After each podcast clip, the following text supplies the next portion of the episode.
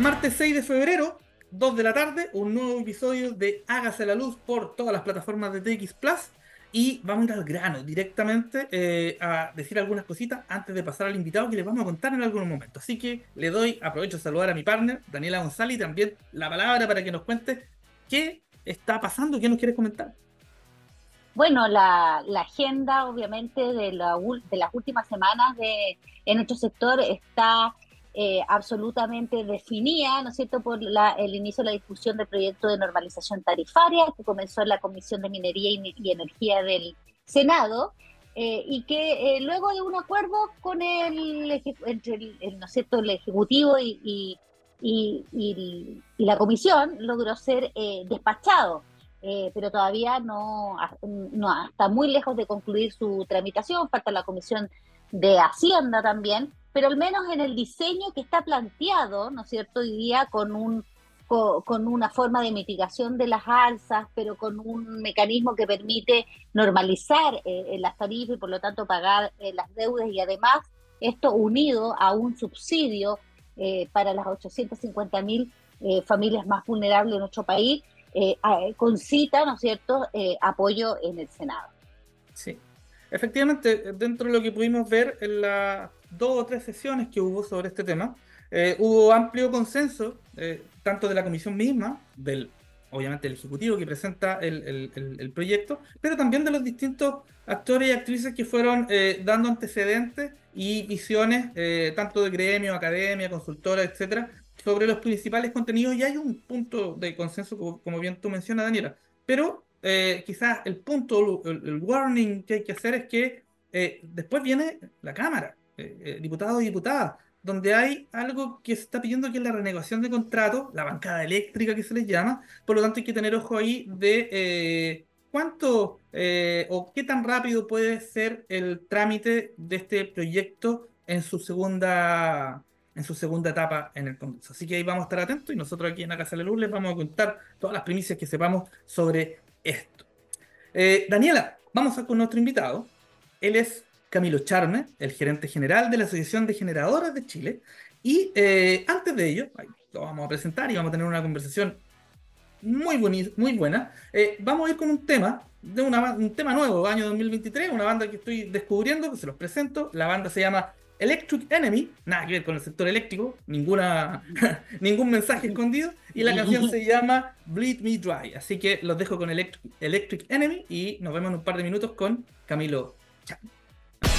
Volvemos a escuchar Bleed Me Dry de Electric Enemy, una elección de mi querido compañero Danilo Zurita, quien además tiene la misión de presentarnos a el invitado de hoy. Así es, ustedes ya lo están viendo, eh, es Camilo Charme, el gerente general de la Asociación Gremial de Generadores de Chile. Un gusto, Camilo, ¿cómo estás? Tenerte aquí en Hágase la Luz. Bienvenido. Hola Daniela, hola Danilo, buenas tardes. Muchas gracias por la invitación a Generadores de Chile y a mí como representante. Excelente. Oye, lo, decimos siempre. Eh, a quien que está perdido acá en el sector energético necesita saber quién es Camilo Charme, le vamos a dar alguna ayudita porque te vamos a, presentar un poco para conocer cuál es tu experiencia eh, en el sector, no solo en el sector energético, sino que eh, también en otras, en otras lides, en otras latitudes. Eh, abogado de la Pontificia Universidad Católica, un máster en Economía de Mercado Regulado en la Universidad de Barcelona y un máster en Derecho Público en la Universidad Pompeu Fabra de la misma ciudad. Eh, tiene además un Advanced Management Program en la Universidad de los Andes. Y has tenido eh, diversa experiencia, ha trabajado como abogado especialista en temas de energía y en aguas en distintas empresas del sector. estuviste en Pacific Hidro Chile, como de donde fuiste gerente de asuntos regulatorios, y en Hidro Aysén, eh, donde además de ser el gerente de asuntos jurídicos, fuiste eh, gerente general de proyectos. En el año 2020 aterriza en el gremio de generadoras como director de asuntos regulatorios y jurídicos y ah, en este momento es el gerente general desde el año 2023. Eh, así que nuevamente, bienvenido Camilo. Y una pregunta antes para romper el hielo es, hicimos ahí una investigación donde era un hincha declarado de la Universidad de Chile. Entonces la pregunta es, ¿Cómo crees tú que le va a ir a, la Universidad de Chile en esta nueva época, en este nuevo entrenador? ¿Y, y por qué Colo Colo va a salir igual campeón? Esas son mis dos preguntas. Está muy bien. Sí, a ver, la Universidad de Chile es el equipo de, nuestra familia.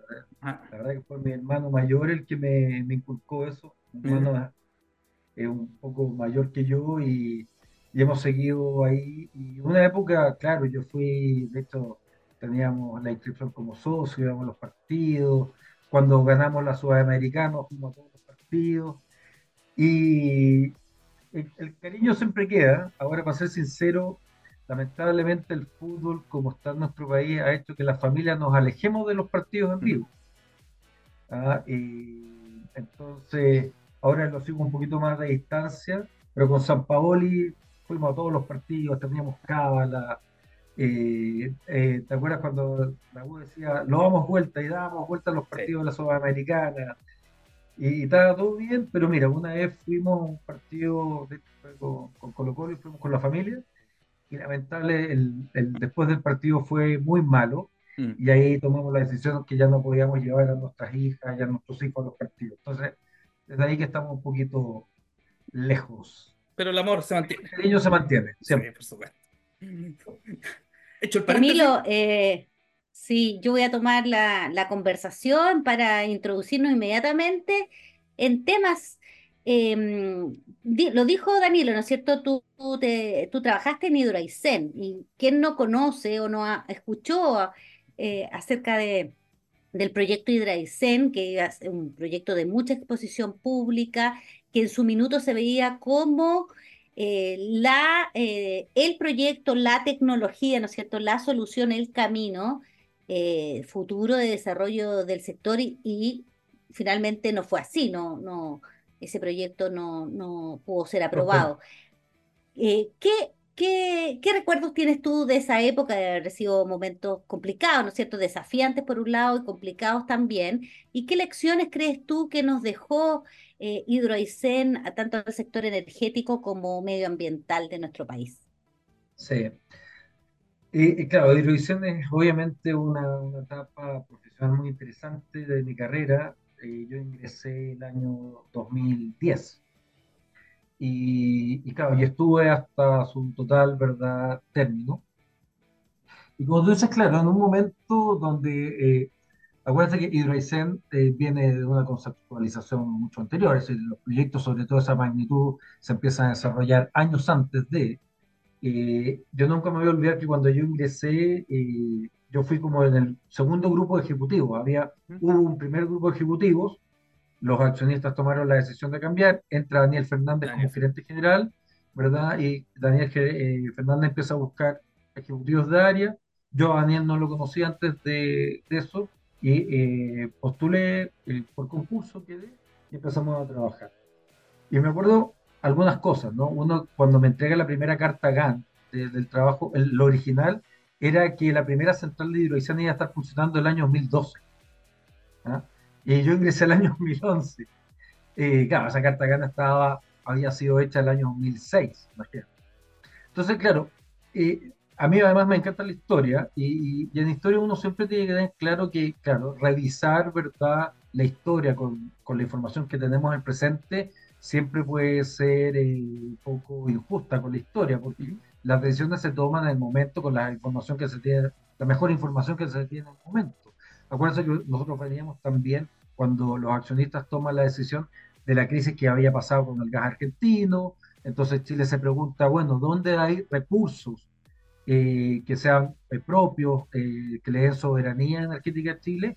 Y ahí un grupo de, de conocedores del sector dice, bueno, miren, Mm. Hay un proyecto que viene incluso de la época del presidente Allende, que está, ¿verdad?, en estos libros de Endesa, que era la visión de Endesa, donde estaba prácticamente todo ese proyecto ya desarrollado en los años 70. Y, claro, se, se, actualiza y todo. Y, era un proyecto que tenía mucha mística, porque efectivamente era hacer algo nuevo, desde cero, eh, con hidroelectricidad, eh, en esa época yo creo que la hidroelectricidad eh, tenía muchas componentes muy bonitas, ¿no? Es, es poder utilizar componentes renovables para producir electricidad.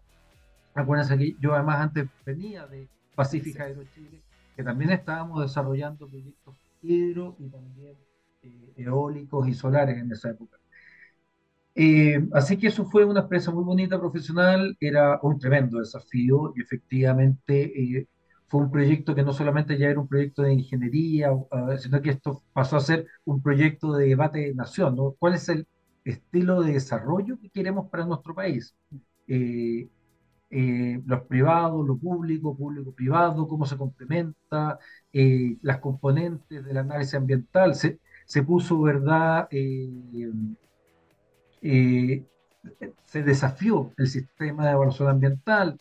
Eh, también ahí se vieron, eh, nos dimos cuenta todos, yo creo como país, que el sistema de evaluación ambiental es un sistema que no solamente tomaba elementos ambientales, ¿verdad? Las típicas cosas que uno espera, sino que la componente social termina siendo evaluada, a pesar de que el sistema no está hecho técnicamente para evaluar la componente social, más allá del componente humano biológico, también entra eh, la política, entró con todo. Es decir, ¿qué es lo que opinaba Aysén sobre este proyecto? ¿Qué es lo que opinaba eh, eh, el Chile Central del proyecto?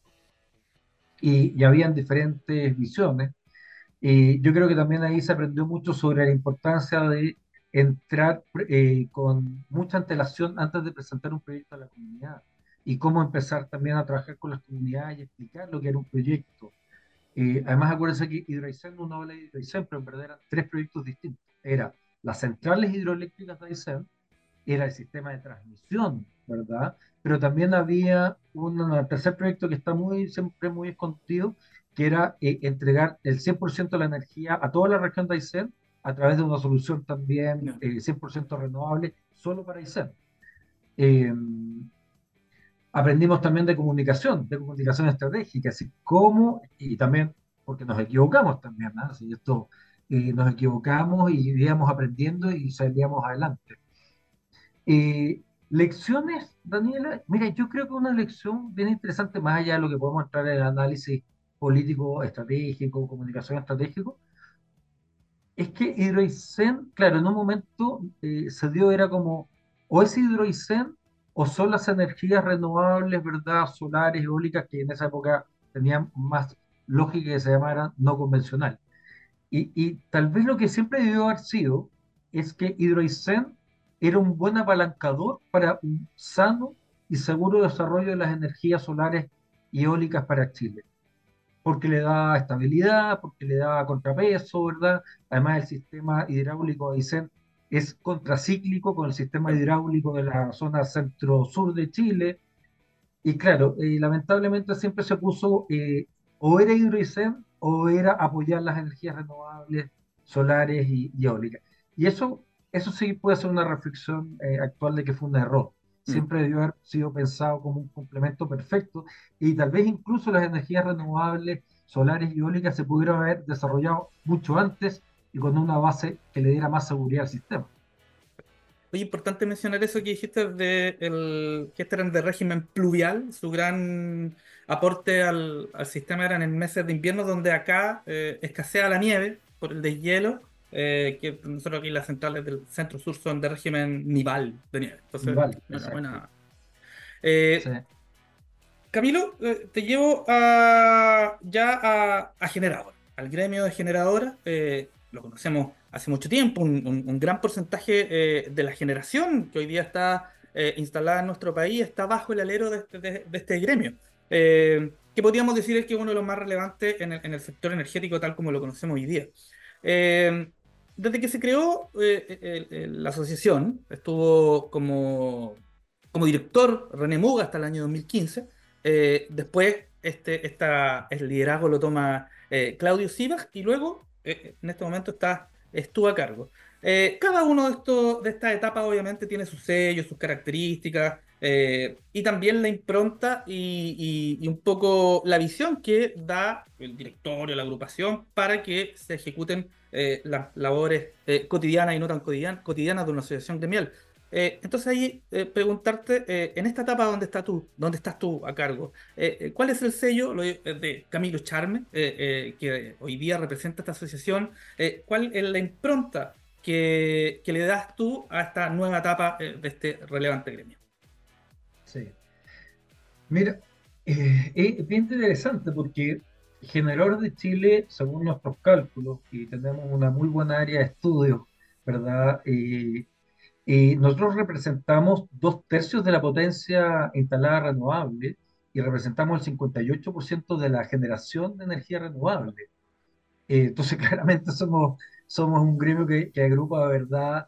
significativamente a lo que es el presente y futuro de la energía renovable y el almacenamiento en Chile. Porque además, como ustedes bien saben, las mismas empresas que están con los proyectos renovables, lo que viene ahora es almacenamiento.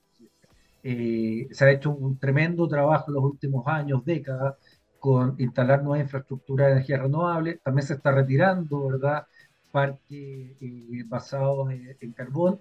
Y lo que viene ahora es para optimizar, mejorar las condiciones del sistema, son las necesarias inversiones en almacenamiento. Eh, y como sello, a ver, con el directorio estamos trabajando muy unidos y, por lo tanto, eh, mi sello es el sello que hemos decidido con el directorio y es que Generadores de Chile es la asociación que va a representar legítimamente los intereses de la industria ante la autoridad, ya sea administrativa o legislativa, y nosotros eh, tenemos un sello de aportar al debate, ser colaborativos desde el punto de vista eh, basado en nuestros estudios, en nuestros informes, eh, aportar al debate, ¿verdad?, basados en información y en conocimiento. Eh, la gracia también de Generadoras de Chile, Daniela y Danilo, es que somos un, una asociación muy diversa en cuanto a sus integrantes. Aquí tenemos empresas 100% renovables, tenemos empresas que están mixtas, tenemos empresas que incluso también tenemos empresas que todavía están 100% verdad con energía eh, en base a, fósil, eh, pero que también están con programas de reconversión. Tenemos empresas nacionales, extranjeras, tenemos empresas públicas y privadas. Entonces, el debate interno nuestro es muy rico, porque no es fácil. Y como no es fácil, nosotros tenemos que tener un buen esfuerzo de debatir en base a conocimiento, en base a información. Eh, somos tecnológicamente neutros, y, además tenemos un gobierno corporativo que se basa en un sistema de elección donde hay que lograr eh, un acuerdo al menos de los dos tercios del directorio para tener una posición. Entonces, eso hace, ¿verdad?, que la negociación, que el debate interno sea muy rica. Por eso es que después de que debatimos internamente, nosotros podemos, y estamos llegando, ustedes han dado cuenta en el último trimestre, ¿verdad? Estamos llegando con documentos de posición. Tenemos una posición respecto a lo que es el almacenamiento en Chile, qué es lo que ha pasado con el proyecto de ley de transición energética, y lo podemos defender muy cómodamente porque lo hemos trabajado con los asociados y con nuestras áreas, ¿verdad?, de una manera muy seria. Entonces, eh, ¿cuál es eh, la forma, cuál es eh, la firma? Va a ser esa, va a ser, vamos a aportar al debate, vamos a aportar a través de documentos de posición que se basan en debates internos muy serios y muy bien informados y vamos a defender posiciones. Camilo, y entremos entonces ya como a la cancha em, a, conversar de algunos de los temas que eh, obviamente eh, la asociación gremial ha tenido que, eh, respecto a la cual ha tenido que fijar posición. o dar su opinión. Y lo primero es el tema tarifario, ¿no es cierto? Que lamentablemente ha se ha tomado, ¿no es cierto?, eh, tanto las prioridades como los tiempos políticos y, y, parlamentarios, ¿no es cierto?, y legislativos del sector, posponiendo las necesarias eh, modificaciones transformaciones de más mediano y largo plazo. Pero ya estamos en esto, estamos en el tema tarifario, todos sabemos que luego de sucesivos mecanismos de estabilización de tarifas, eh, que fueron necesarias de realizar en, un Chile de un contexto muy diverso, que eh, uno puede tener su opinión respecto de eso, pero la cosa concreta es que hoy día acumulamos, ¿no es cierto?, con eh, los generadores que son suministradores de clientes regulados, una deuda entre los 5.500, 6.000 millones de dólares. y para eso y para em, abordar esa problemática, el, el Ejecutivo envió el proyecto de ley eh, de normalización tarifaria. ¿Tú crees que eh, ese proyecto va a solucionar eh, definitivamente el, problema del desajuste de tarifas y, de deuda con, con, los generadores? ¿Qué es lo bueno, qué es lo malo de, ese proyecto de ley? Eh, a ver, tú, has dicho algo que es bien interesante, Daniel, al principio, ¿no? Estamos inmersos desde el año 2019 en una seguidilla de leyes que han intervenido el sistema eh, eléctrico. Y, la primera idea, claro, es ojalá eso no pase. Eh, la solución de congelar un sector eh, es muy dura porque es una forma de que pasaste una barrera, ¿sí? pasaste la barrera de intervenir un sector industrial que ha estado muy vivo, eh, muy vivaz, eh, con mucha energía, valga la redundancia en nuestro sector, desde, desde lo, al menos 2013, ¿verdad? Toda esta, toda esta infraestructura que se está construyendo, toda esta innovación tecnológica, todo este know ¿verdad? Es porque ha sido las empresas de generación que han creído en la institucionalidad chilena. Y, no por decirlo tanto es menos cierto, pero la verdad que Chile, nosotros somos un país pequeñito, tenemos una población pequeña, una economía, ¿verdad?, que crece, eh, bueno, crecía, pero la idea es que vuelva a crecer eh, de una manera. Entonces, lo, importante es cuáles son nuestros otros atributos. Nuestros atributos eran la institucionalidad, ¿verdad? El respeto a los contratos, eh, que aquí las cosas se hacían con procesos y donde las autoridades, ¿verdad?, respetaban que el sector privado aportaba eh, en la construcción de una industria, en la operación de una industria, y la autoridad lo que hacía era regular, fiscalizar eh, en su caso. Y eso era un pacto que, que ha servido y, para esta industria. Y por eso es que Chile, siendo un país tan pequeño, independiente de las condiciones, ¿verdad?, eh, especialmente competitivas que tenemos de radiación solar, atrajo a muchos inversionistas extranjeros, ¿verdad? Incluso inversionistas chilenos que se reconvino a esta industria. Entonces, viene una intervención y que al final, ¿qué es esa intervención? Es hacer política pública, que era muy legítimo. ¿sí? Hoy estábamos viendo un momento difícil, las personas se estaban viendo en la familia, ¿verdad? Con el tema de ciertos servicios, que era el transporte, el agua, la electricidad, y se toma la decisión de, bueno, lo más fácil fue congelemos, ¿verdad?, los precios a un sector de la industria. Entonces, eso eh, de partida suena bastante discriminatorio porque solamente fue a un sector de la industria, no fueron a toda la mm. industria. No se dijo, vamos a congelar el pan, eh, la benzina, eh, el agua, la ropa, sino solamente la electricidad. Y, y, después se cayó en una segunda eh, intervención, ¿verdad?, el año 2022, también con muy buenos argumentos desde, el punto de vista de que las familias, ¿verdad?, no se pueden ver expuestos aún. Y ahí hay que hacer valer algo que, que, yo creo que no se ha hecho, no, no, no todas las personas están, están conscientes porque en sus cuentas de la luz, ¿verdad?, no aparece, que fue que las empresas aceptaron en ese momento, ¿verdad? Mira, vamos a aceptar esto, vamos a crear una cuenta contable donde se nos va a ir eh, anotando esta deuda y en algún momento no la van a pagar. Pero claro, cinco años después, empresas que tienen mermado esencialmente sus ingresos, porque estamos hablando del ingreso, no de, no de la utilidad, el ingreso, pero que ellas al mismo tiempo no se les congeló el que tienen que pagar sueldos, arriendo, o que tienen que pagar todas las medidas de compensación y mitigación de las resoluciones de calificación ambiental, porque el Estado también pudo haber dicho, mira, congelo acá, pero también congelo las obligaciones, ¿ah? y, y, eso no pasó. Las empresas tuvieron que renegociar deuda, tuvieron que renegociar con sus accionistas o con, su, eh, con el, sistema financiero, y, y, fue muy duro. Entonces, ¿cuál es nuestra posición como asociación? Esta debería ser la última ley, ¿verdad?, mm. que se interviene el, el sistema Además, el diseño está trabajado para que entre en normalización el sistema tarifario y eso tiene que ocurrir. Y nosotros creemos que los precios tienen que reconocer los costos ¿verdad? de producir un bien y un servicio. Además, esta es una industria que está totalmente eh, dedicada a la reconversión de la infraestructura para tener más energía renovable y mejor energía renovable. Ahí viene el tema del mundo de la batería. Eh, pero por otro lado, nos parece que es interesante algo que, que, como generadora veníamos conversando ya con la administración de Juvet, eh, que era, oiga, pero también tiene que estudiarse un subsidio, porque estamos conscientes de que no todas las familias pueden, ¿verdad?, hacerse cargo de la cuenta de la electricidad o la luz de la misma manera. Y, y, reconozcamos algo, aquí también hay cosas interesantes y positivas que pasaron. Una es el liderazgo que tomó la Comisión de Minería y Energía. Es decir, no estaba en su tabla, no estaba, y la Comisión de Minería y Energía dijo, ¿saben qué? Paremos todo, todos los procesos, paremos todas las prensas, y, y, la verdad, dediquemos a esto. Y también hay que reconocer algo, que el Ministerio tomó el guante y se puso a trabajar con consultores, trabajó, ¿verdad?, con los gremios, con las transmisoras, con las distribuidoras, con nosotros, y se creó un proyecto de ley eh, que siempre uno le puede gustar más o menos, pero al menos este proyecto de ley tiene tres pilares. Va a mitigar el alza, ¿verdad? Va a establecer por primera vez un subsidio eh, para las familias más eh, vulnerables, son 850 familias, pero también estamos hablando de 2 millones y medio de personas, porque esto también son personas.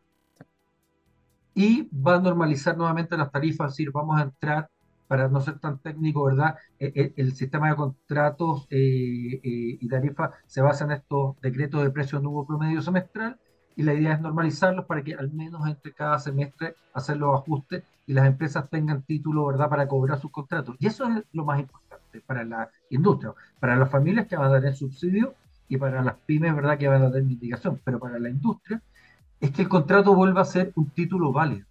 Ah, tú, tú, eres abogada y tú sabes que el contrato es muy importante en la relación comercial. Es donde asignamos ¿verdad? los riesgos, donde asignamos los modos de pago.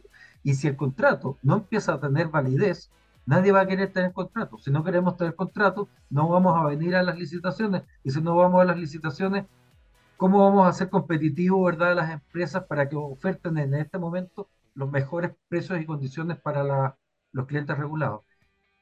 Eso es lo importante. Y nosotros ¿Qué es lo que sí vamos a ser muy exigente con el gobierno en esta oportunidad? Que nosotros creemos que se va a aprobar el proyecto de ley, va a ser un poco más difícil la discusión en, la Cámara, vamos a tener que ir a explicar con más detalle, no hay ningún problema, para, vamos a colaborar, pero una vez aprobada la ley, cuando se apruebe por el Congreso, vamos a estar muy cerca del gobierno para que la ley se ejecute en los tiempos, porque aquí lo más importante, incluso que aprobar la ley, es que la ley se ejecute en los tiempos establecidos, porque si no, va a pasar como la ley MPC, que el grave problema que tuvo no fue tanto el diseño de la ley MPC, sino que se demoró excesivamente en su implementación.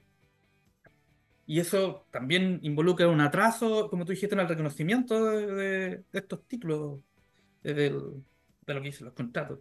Eh, Camilo, llegamos al medio tiempo de este, de este programa y al momento donde te pasamos los controles de, de la música de TX Plus, eh, para que tú nos dejes con una canción y también te preguntamos, bueno, aparte del nombre de la canción, ¿y por qué? Mira, a mí me gusta mucho este grupo, eh, lo escucho desde niño, y me acuerdo que su primer, eh, en esa época, LP, ¿verdad? Long Play, que era Rush y era Presto, y desde ahí que siempre me ha encantado este grupo, es un, es un grupo de rock canadiense, y se lo recomiendo todo, la Santísima Trinidad del Rock. Eh, y la canción que elegí es Fly by Night, donde verdad uno puede tener una epifanía con esta canción. Así que disfrútenla, espero que les guste. Muchas gracias Camilo por programar este temazo de, The Rush, así que vamos con Fly by Night y volvemos en un par de minutos en esta tarde de Hágase la Luz por TX Plus. Nos vemos. Fly by Night es la lección de nuestro invitado Camilo Charme, eh, una canción de Rush que hemos escuchado antes de iniciar esta segunda parte de Hágase la Luz. Em, y metámonos inmediatamente en la conversación, Danilo. ¿Qué, qué, qué tienes para preguntarle a Camilo? Sí, eh, Camilo, voy a tomar una frase que dijiste en la, en la, respuesta a la última pregunta de que eh, quizá la tramitación de la ley eh, de tarifa, de, de normalización de tarifa, sea un poco más compleja en la Cámara. Eh, ¿Y por qué? Porque hay un grupo de eh, parlamentarios que están planteando una solución eh, que va por el camino de la renegociación de contratos antiguos y con un eslogan que es que son los contratos caros, los contratos contaminantes, los contratos abusivos. muy simple la pregunta, pero de muy compleja respuesta. Eh, ¿Cómo están viendo esta solicitud eh, ahí en el seno del, gremio que, como tú dijiste, es un gremio que tiene gran porcentaje de la matriz y asimismo gran porcentaje también de los contratos que hoy día están eh, abasteciendo a nosotros, los clientes regulares? Sí. A ver, bueno, obviamente vamos a, ya hemos tomado esa petición seriamente, si eso pero que la tomemos seriamente no significa que coincidamos con ella. Nosotros como, como generadoras, ¿verdad? Eh, opinamos que no es una buena idea a renegociar los contratos, porque además, ¿qué se entiende por renegociar los contratos? Es decir, abrimos todos los contratos licitados, todos al mismo tiempo, y, fijamos un precio de, de, vía administrativa. Entonces, ¿para qué tuvimos las licitaciones? Si abrimos los contratos, eh, ¿quién va a creer en las licitaciones que vienen de aquí en adelante? Eh, ahora hay una licitación a puerta, ¿verdad? Eh, y claro, aquí de nuevo es como hay que tener cuidado con el revisionismo histórico. Eh, la, el sistema de licitaciones ha ido evolucionando y obviamente eh, se ha ido mejorando en muchos aspectos, pero en algún momento también eh, hubo personas que creyeron en el sistema, eh, licitaron y en ese momento fueron los precios, ¿verdad?, más competitivos que se presentaron. Ahora, tú dices, oye, pero eh, los contratos antiguos, caros o, o que vienen de, de, centrales antiguas, está bien, pero esas empresas son las que han seguido creyendo en el sistema y ahora han presentado, ¿verdad?, mejores ofertas, ah, están cambiando. Ellos son, estas empresas son las que están invirtiendo en retiro de centrales a carbón. Y aquí un paréntesis, recordemos a, a todos los, no sé cómo ustedes les dicen, eh, amigos escuchas, amigas escuchas, eh, que el sistema eh, en Chile, a diferencia de otros países, el retiro de centrales a carbón está haciendo a costa de las empresas. No hay subsidios públicos, la tarifa eléctrica no lo está pagando, las familias no lo están pagando, lo está haciendo a través de decisiones autónomas de las empresas y se está adelantando mucho. ¿sí? De hecho, estamos pensando, ¿verdad?, al año 2028 o 2029, haber retirado el 75% de la central a carbón. Eso es, es decir, en Alemania se paga con impuestos, ¿verdad? En España se paga con tarifa. Entonces, aquí no está. Bueno, volvamos entonces a la licitación. Estas empresas han seguido ofertando, pero no solamente ofertando, han seguido construyendo la nueva matriz energética renovable que nos está llenando de orgullo, que nos pone, ¿verdad?, como país eh, adelante en la transición energética y que son la base para poder desarrollar la otra industria que como sociedad, como país también queremos hacer, que es el hidrógeno verde. Entonces, ¿renegociar los contratos es una buena idea? No, no es una buena idea, porque el sistema funciona en base a la confianza. Y la confianza, ¿verdad?, es institucional y es independiente del gobierno de turno, es la institución que permanece y eso es lo que tenemos que confiar. Eh, los contratos además también han tenido en Chile, eh, y lo hicimos ver el, en el Senado, lo vamos también a explicar a las diputadas y a los diputados, vamos a conversar con ellos. El sistema de contratos chileno ahora eh, se crea un sistema de piscina. Entonces, los contratos se van juntando y esto hace que los precios antiguos con los precios nuevos vayan a, a, eh, ciclando. Pero eso también ayudó que, por ejemplo, para la crisis que se dio de commodities entre la pandemia y la guerra de Rusia con Ucrania, ¿verdad? el shock de precio no, no, le afectó a las familias chilenas porque el sistema está diseñado, ¿verdad?, para que los shocks no lleguen directamente. Tenemos los ejemplos de Texas, tenemos los ejemplos de Inglaterra, de España, donde los precios, como no tienen esta protección, no son contratos a largo plazo, ¿verdad?, llegaron directamente a la familia. ¿Y, y qué pasó ahí? Bueno, empresas se fueron a la quiebra, clientes se fueron a la quiebra, clientes que usan, ¿verdad?, intensamente energía eléctrica, o el Estado tuvo que eh, disponer de recursos que no tenían previsto de una manera bastante eh, fuerte. Entonces nosotros vamos a conversar con las diputadas y los diputados, vamos a defender el sistema de contratos, vamos a mostrar los atributos que tiene el sistema de contratos con clientes regulados a través de licitaciones que han permitido estos dos temas. No traspasar de precio a los clientes y tener verdad señales de largo plazo en la inversión en energías renovables.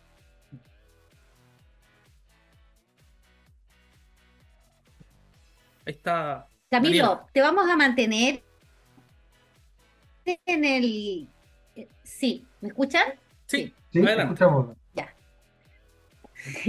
estoy lenta, estoy lenta, estoy lenta, sí, me ven lenta, pero hablo, pero hablo rápido. Eh, te vamos a mantener en la agenda legislativa eh, y nos vamos a cambiar al proyecto de transición energética, ¿ya? todos sabemos que se presentó un proyecto eh, que abarcaba bastante más materias de lo que uno pensaba originalmente, pero que luego de un trabajo eh, con, los senadores y también una mesa técnica, ¿no es cierto?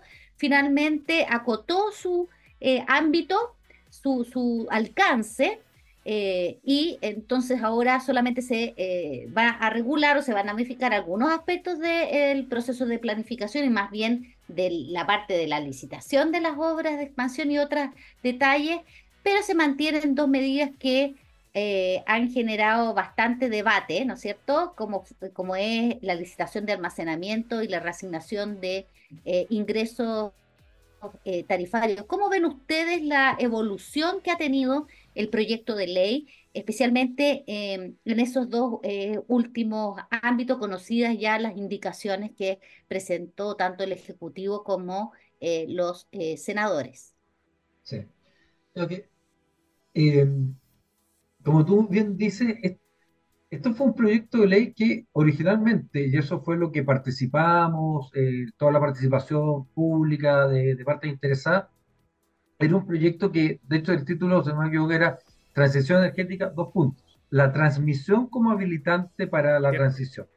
La transición se basaba en cómo mejoramos la transmisión, porque las empresas de generadoras han estado invirtiendo, ¿verdad?, masivamente y transversalmente en plantas de energía solar y eólica. Entonces, todos trabajamos, ustedes, nosotros, íbamos a las charlas, íbamos a la presentación y era transmisión y se comentó eso. Y sí, fue una sorpresa cuando ingresa el proyecto de que eh, eh, empiezan a aparecer pilares y pilares y pilares, y de hecho el proyecto original tenía muchos pilares que uno decía, ¿pero por qué? ¿Y para qué? Nosotros hicimos ver en el debate legislativo que creíamos que el proyecto de ley tenía que seguir siendo la transmisión como habilitante para la, transición energética. Y eso es lo que creemos hasta hoy. y seguimos creyendo que dado la cantidad de elementos que tiene el sistema eléctrico hoy en día, es mejor concentrarse en cómo mejorar los aspectos de transmisión para que las obras ¿verdad? ya licitadas se puedan construir en tiempos razonables y que esto permita que la energía ¿verdad? que se está eh, produciendo llegue y fluya y no quede solamente a nivel de planta. Eh, y eso debería ser la, la principal preocupación del ministerio es poder conducir la discusión en transmisión, hacer los ajustes en transmisión y de nuevo un poco con el concepto de la ley de normalización.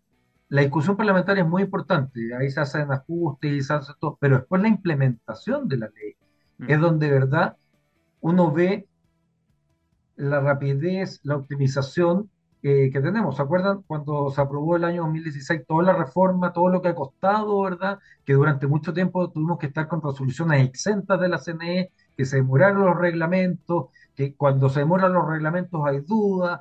Eh, entonces, la idea aquí es que ojalá en el Senado eh, nosotros creemos que ya hay una madurez suficiente sobre el proyecto de ley, que se centre en transmisión, eh, que se pueda votar en el Senado, que también se, se derive en la Cámara de Diputados donde podamos discutir de nuevo ese tema y que, y que también la Cámara de Diputados lo pueda despachar para que sea ley y ojalá el segundo semestre ya también implementar todas las necesarias medidas administrativas de la ley de transmisión.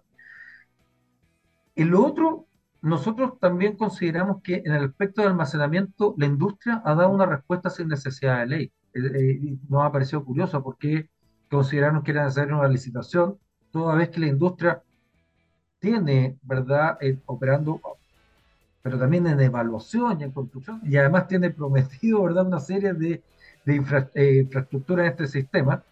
Y aquí lo que más nos importa como industria es que puedan salir los reglamentos, ¿verdad?, de implementación de la ley de promoción de almacenamiento, particularmente el de transferencia, eh, los ajustes al reglamento de transferencia de potencia, los ajustes al reglamento de operación y coordinación, porque con eso ya se tendrían todos los elementos necesarios para que las empresas puedan cerrar sus análisis de verdad técnico-financiero y presentar evaluación de los proyectos de almacenamiento. Sí, hoy en día no hay ninguna empresa verdad de generación que no tenga de una u otra forma en su portfolio un proyecto que ya va a ser incorporar el almacenamiento en proyectos que ya existen o presentar proyectos híbridos, porque eso ya es parte de la base del sistema. Entonces, no vemos en qué va a favorecer tener un sistema de licitación, porque la licitación se da o para dar una señal, ¿verdad? De el NACH, ¿verdad? Oye, necesita un NACH para asegurar algo o para dar la señal, pero la industria eso ya lo incorporó, lo tiene interiorizado y ya lo tiene en sus análisis.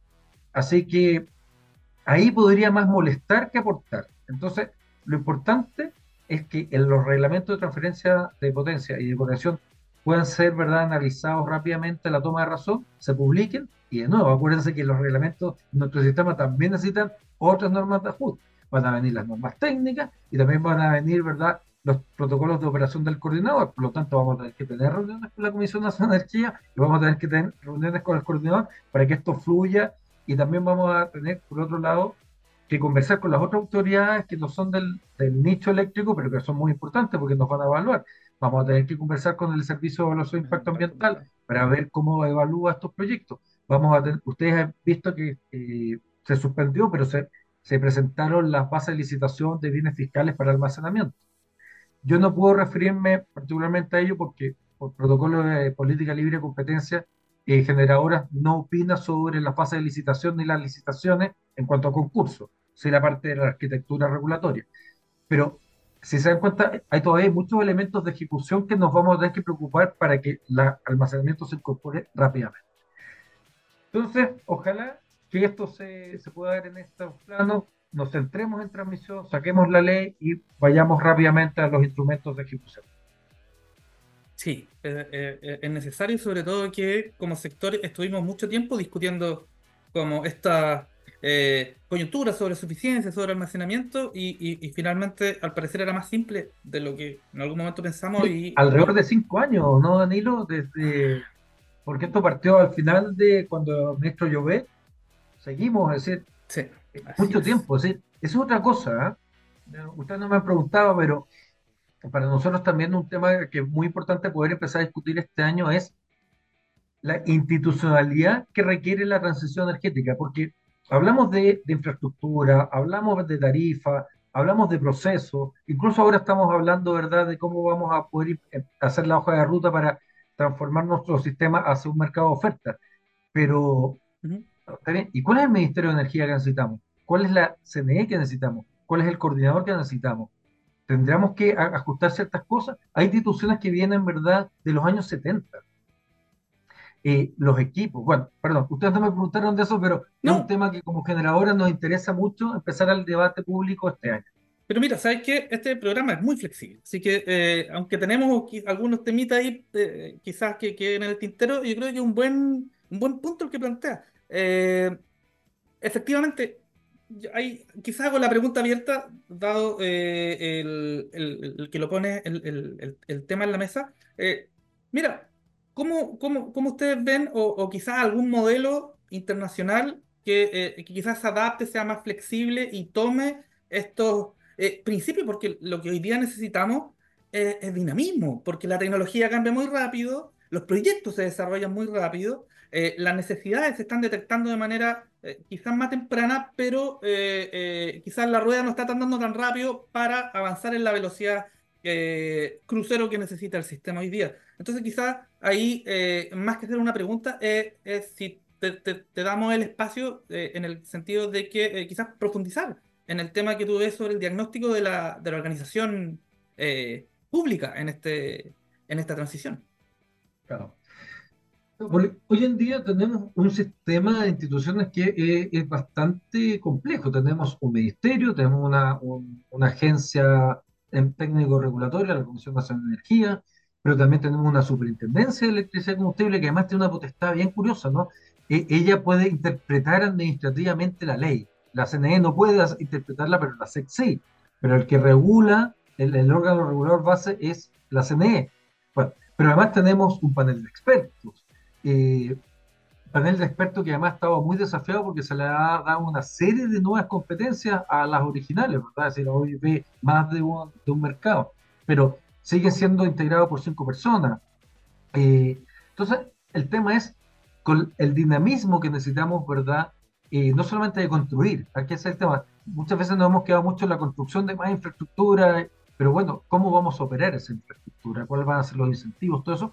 Pero para ello, entonces tenemos ley, reglamento, norma técnico, protocolo de operación, eh, interpretaciones administrativas de la SEC, dictamen del panel de expertos, wow, esto en verdad Entonces, la pregunta es, ¿no sería un buen momento a partir de este año, salido de las dos contingencias que estamos hablando, empezar a hablar también de cómo racionalizar el sistema regulatorio, cómo hacerlo más sencillo, eh, ah, e incluso a, veces hasta para operadores con experiencia del mercado, el sistema se hace complejo. O sea, uno se empieza a preguntar, oye, pero el reglamento con la norma técnica, con lo que dijo el dictamen, y al final uno va al coordinador y dice, no, pero es que yo lo, voy a aplicar así porque... Entonces no, nos podemos preguntar, ¿es necesario, y esto una, eh, no voy a dar una opinión particular, pero sí se está dando esta discusión, ¿es necesario tener una SEC separada de la CNE? ¿O podría ser una comisión del mercado eléctrico? Lo que pasó, ¿verdad?, con seguros y, bancos, donde integremos la visión y, tengamos un solo regulador del sistema que regule, fiscalice y sancione si es necesario. Eh, preguntas abiertas. El gobierno corporativo de este organismo. Hoy en día, con todo lo que está pasando, ¿no sería bueno tener un gobierno tal vez colegiado en esta agencia reguladora donde pueda hacer jurisprudencia de doctrina y, por lo tanto da señales de largo plazo, mm. ¿verdad? Donde se vaya renovando por uno de sus integrantes, podría ser tres integrantes, es decir, tomar toda la experiencia de la discusión de la Comisión del Mercado Financiero y traerla y ponerla en nuestro mercado.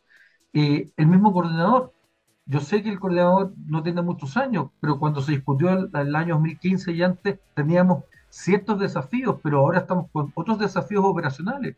Vamos a tener dentro de poco un sistema que va a ser principalmente energías eh, renovables variables, ¿verdad? Como tú dices, con, con muchos saltos tecnológicos, eh, la inteligencia artificial no nos va a apoyar a operar de mejor manera el sistema, por lo tanto, tal vez algunos resquemores que tiene el coordinador de oiga, cuidado con los automatismos, cuidado con, con los sistemas de operación, porque, bueno, pero si le estamos dando a la inteligencia artificial muchas funciones, ¿no nos podría ayudar a operar el sistema también de otra manera donde disminuya, mejoremos la optimización del uso de la infraestructura, pero a la vez tengamos un buen control de seguridad?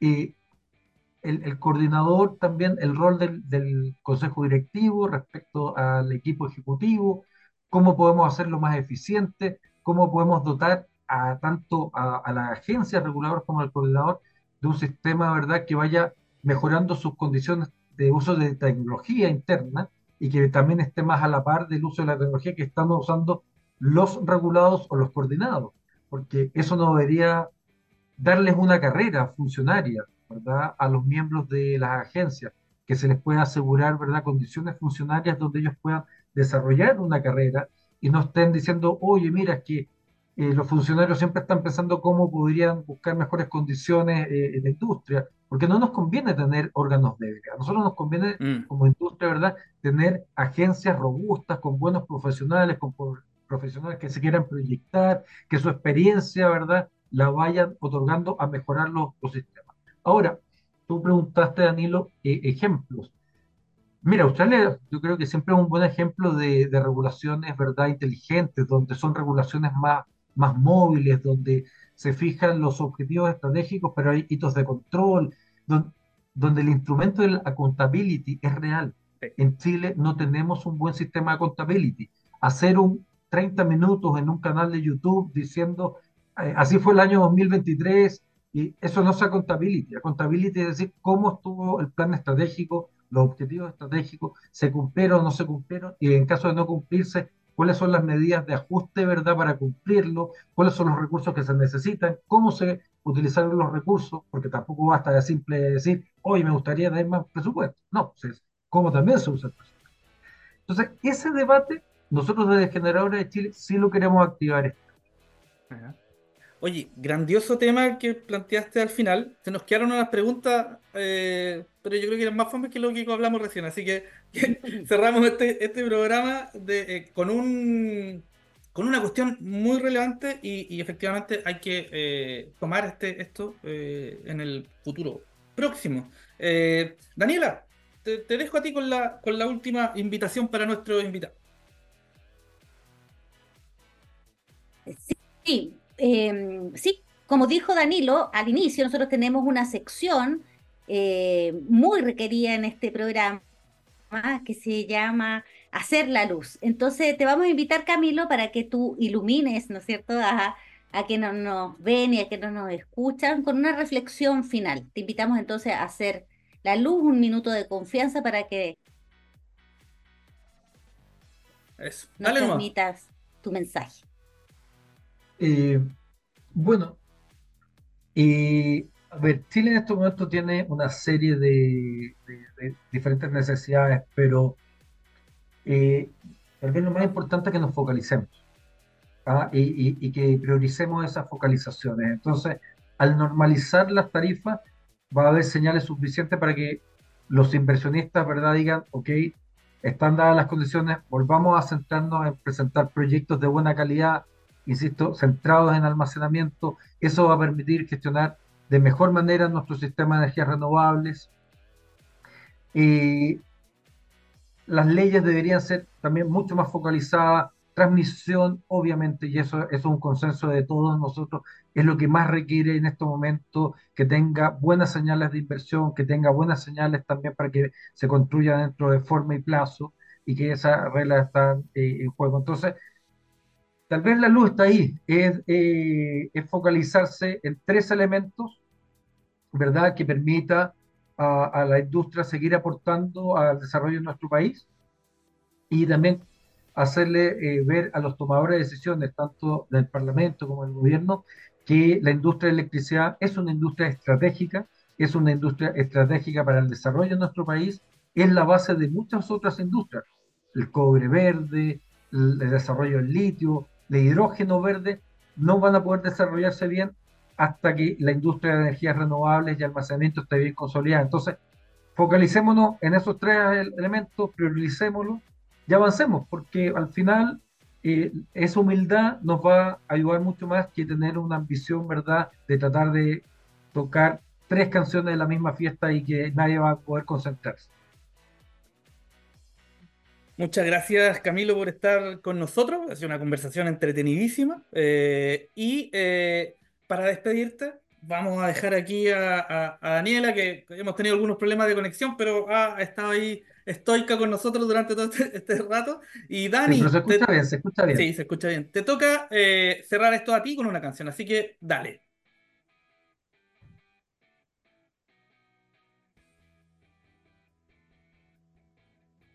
Llegué con el rock británico.